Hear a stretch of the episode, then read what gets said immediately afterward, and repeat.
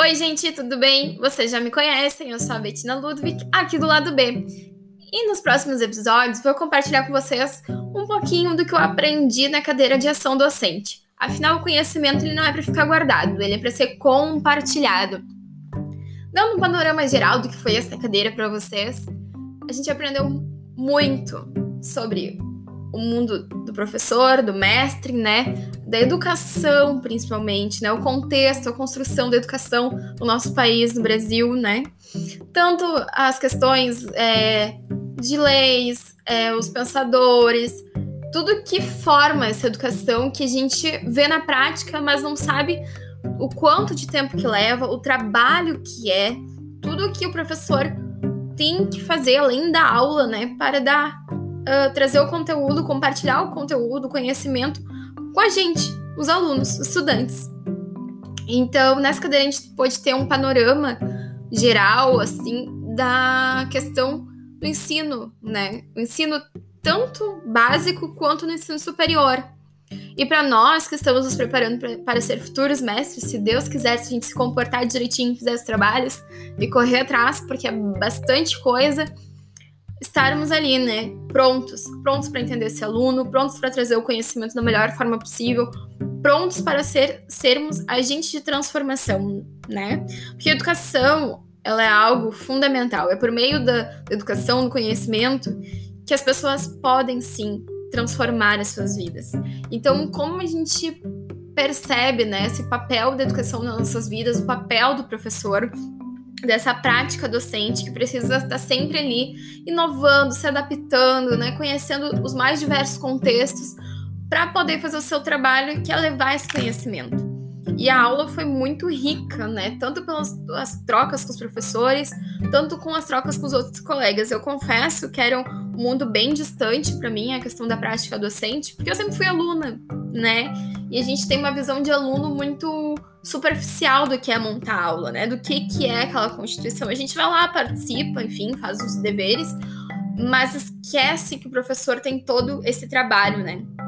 Que é, não, não é um trabalho é, fácil. Ele tem toda uma construção, ele precisa se atualizar, ele precisa estar em curso, ele precisa estar ali aprendendo, ele precisa ler muito, muita teoria. Então, essas são as questões mais é, marcantes, assim, e o que me tocou também é a questão do, do ensino, né? Que vem lá do básico até agora, como nossa construção é, de visão do, da docência, ela às vezes é não é tão, tão clara, né? Então também eu percebi a questão dessa importância da docência, desse profissional que é o professor, né? Eu já valorizava, mas passei a valorizar ainda mais. E também da educação, né? E eu me eu como futura mestre, espero poder dar, dar aula, quero ensinar para os meus alunos, né, que embora as adversidades da nossa vida, a gente pode sim, né, mudar por meio desse, dessas oportunidades que a educação nos proporciona. Então fiquem comigo nesses episódios, vamos trocar muito, espero que vocês curtam, compartilhem. E também aos meus profs que eu vou compartilhar aí esse podcast com eles. Espero que eles gostem, que eu vi a a prática de gestão docente ali do portfólio que nós temos que entregar nessa cadeira. Eu vi o podcast, é, a questão do Spotify, eu uso o próprio Spotify como uma forma né, de contribuir, de compartilhar esse conhecimento que eu tive com, com outras pessoas que talvez não vão ter acesso a isso, mas que por meio dessa comunicação vão poder também estar inteirados desse assunto e conhecer um pouquinho desse mundo que é tão bonito, tão rico e mágico, que tem uma ação tão. tão. É, agora até me fugiu a palavra, assim, mas a, o professor na vida das pessoas é algo que marca muito, né? Então, eu me lembro, assim, quando eu tava na quinta série, assim, e os professores me dizendo, não, escreve mais, tu pode mais. Então, talvez se eu não tivesse tido esse apoio lá nas séries iniciais, eu não teria chegado é, na, na faculdade tão bem estruturada, né? Na faculdade a gente tem outros amadurecimentos, né? Que é a questão do profissional, a questão da, da, da dedicação, também de ir atrás da autonomia, né? Então a gente também vai trabalhando essa questão de autonomia do aluno, é, de dar os instrumentos, estar ali auxiliando, mas também querer que esse aluno se desenvolva. Então, fiquem aí. Vou começar esse podcast. A gente vai ter uns dois, três assuntos nesse podcast, depois uh, nesse episódio. E depois a gente vai é, seguindo. Espero que você, quem escutar goste bastante, vocês, professores, também. É, Sintam-se muito à vontade para dicas, sugestões e espero que, que essa ideia né, de trazer para o podcast o conteúdo discutido em aula é, tenha sido bacana, porque eu acho, né? Acho não, acredito, como eu sou da comunicação, a comunicação também tem esse papel social de levar o conhecimento. Estou muito feliz e vamos aprender, vamos junto e vamos lá!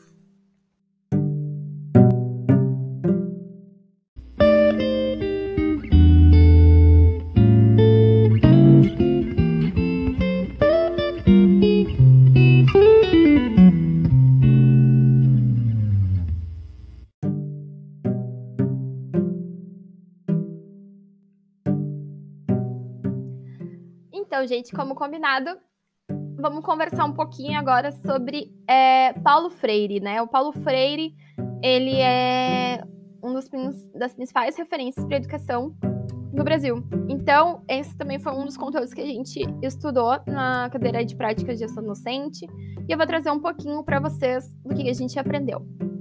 Vocês estão prontos? Pode pegar papel e caneta, vai começar, hein? E o texto, é, o livro que a gente estudou na, na disciplina foi a Pedagogia da Autonomia. Entre eles, o texto Ensinar exige saber escutar. Mas primeiro vou traduzir para vocês rapidamente quem foi Paulo Freire. Ele é um educador brasileiro, educador e filósofo brasileiro e é super conhecido tanto no Brasil quanto no mundo, e é um dos filósofos mais lidos do século XX. Além disso, ele é patrono da educação brasileira, escreveu dezenas de livros, né?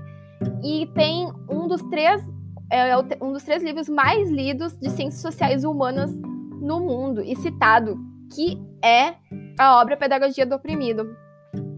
Em todas, uh, ao longo da sua vida, da sua trajetória, ele recebeu inúmeros títulos e, além disso, é reconhecido tanto em, em universidades brasileiras quanto estrangeiras, né? O Paulo Freire vai nos, nos mostrar que escutar vai além da nossa capacidade auditiva. Então, quando a gente escuta, a gente também está aprendendo, e não quer dizer que isso vai nos invalidar as nossas opiniões. Muito pelo contrário, vai fazer com que a gente cresça, se desenvolva. E mostra que também é importante a gente instigar o educando, né, no caso do o aluno, a, a, a se desenvolver, né? Isso pode ser por meio de métodos avaliativos inovadores. Então, talvez é, a prova que se encaixe para um tipo de aluno não se encaixe para outro, né? E nem sempre o, o mesmo é, é, fundamental.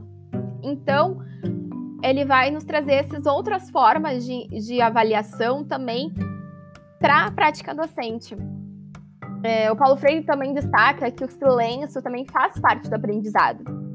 E outra coisa que eu achei muito legal quando a gente aprendeu a, a questão de, ali do Paulo Freire é que ele traz sobre, as comunicações, sobre o tipo de comunicação, né, tanto horizontal quanto vertical. Então ele diz que a, a, comunicação precisa ser horizontal e não vertical. Quando ela é horizontal, a comunicação, a gente consegue entender a todos, escuta a todos e respeita essas individualidades do indivíduo.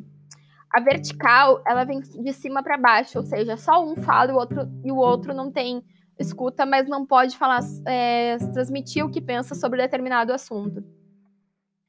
É, e outra uma coisa também muito importante na prática da formação docente que Paulo Freire traz é que cada pessoa tem a sua forma de ler o mundo.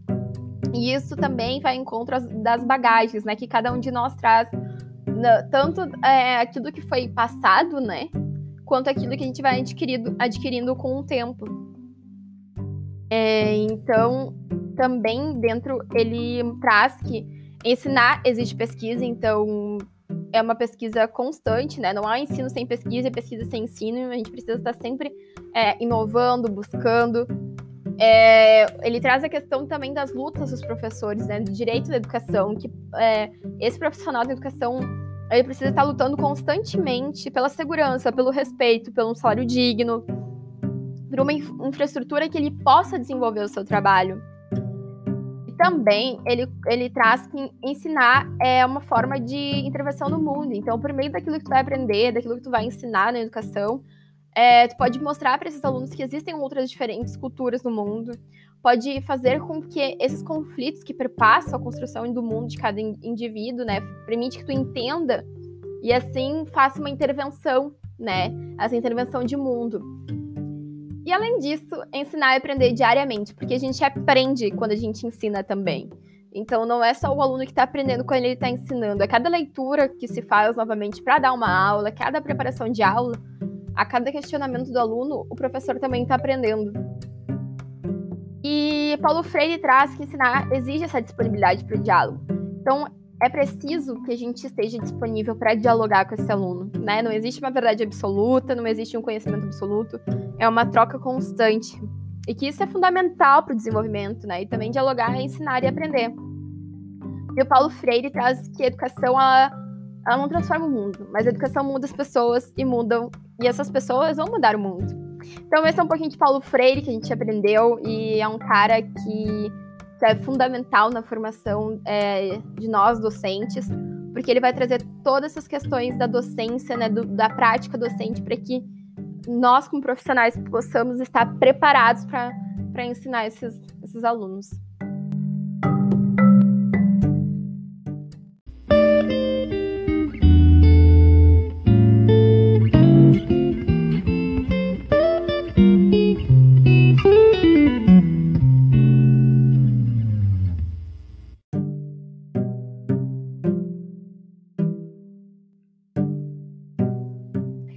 Fechar esse nosso primeiro episódio, eu trago uma segunda questão para vocês, que é a relação de Bauman e Bourdieu sobre a educação, sobre a escola, sobre a sociedade, a cultura. A gente vai falar brevemente, né, porque é uma literatura bem, bem densa, assim, e bem importante, até fica de sugestão para que a gente possa ler mais é, aprofundado isso, né, o Bourdieu, ele traz essas relações de, da sociedade, da escola, da, da, formação do indivíduo, né? E o Bauman traz essa questão do mundo líquido que a gente vive hoje em dia, né? Então, para contextualizar vocês, para vocês entenderem um pouquinho do que a gente aprendeu, né? E também para ficar de reflexão aí, eu vou trazer para vocês é, a questão do Bauman e do Bourdieu, né? Então, Bourdieu ele primeiro a gente tem que entender que a sociedade tem uma cultu... a sociedade tem uma cultura e todas essas sociedades têm, têm, a sua, têm a sua cultura, né? E é fundamental que através da educação a gente conheça a cultura referida à sociedade, até mesmo as regras estabelecidas para se viver bem em harmonia. Por isso a gente tem que entender que a sociedade, cultura e educação andam juntas, né? A partir disso, o Bourdieu destaca que a escola também está diretamente relacionada às desigualdades sociais Dessa forma, ele nos traz que a escola não é um elemento neutro. Ela não pode ser esse elemento seja. Ela coloca. É, ele coloca a escola como elemento ativo do processo social de reprodução das desigualdades sociais, né? Então, ele nos traz uma reflexão de que a, na escola já começa esse processo de desigualdade, né? Porque é ali que a gente vai fazer um pouco da seleção é, do quem vai para o ensino superior, do quem vai né, ir adiante, né? Não, não tem uma hegemonia, é, uma, uma questão é, um todo, né? A gente acaba fazendo uma seleção, uma seleção dos indivíduos e a, a escola acaba sendo um promotor dessas desigualdades.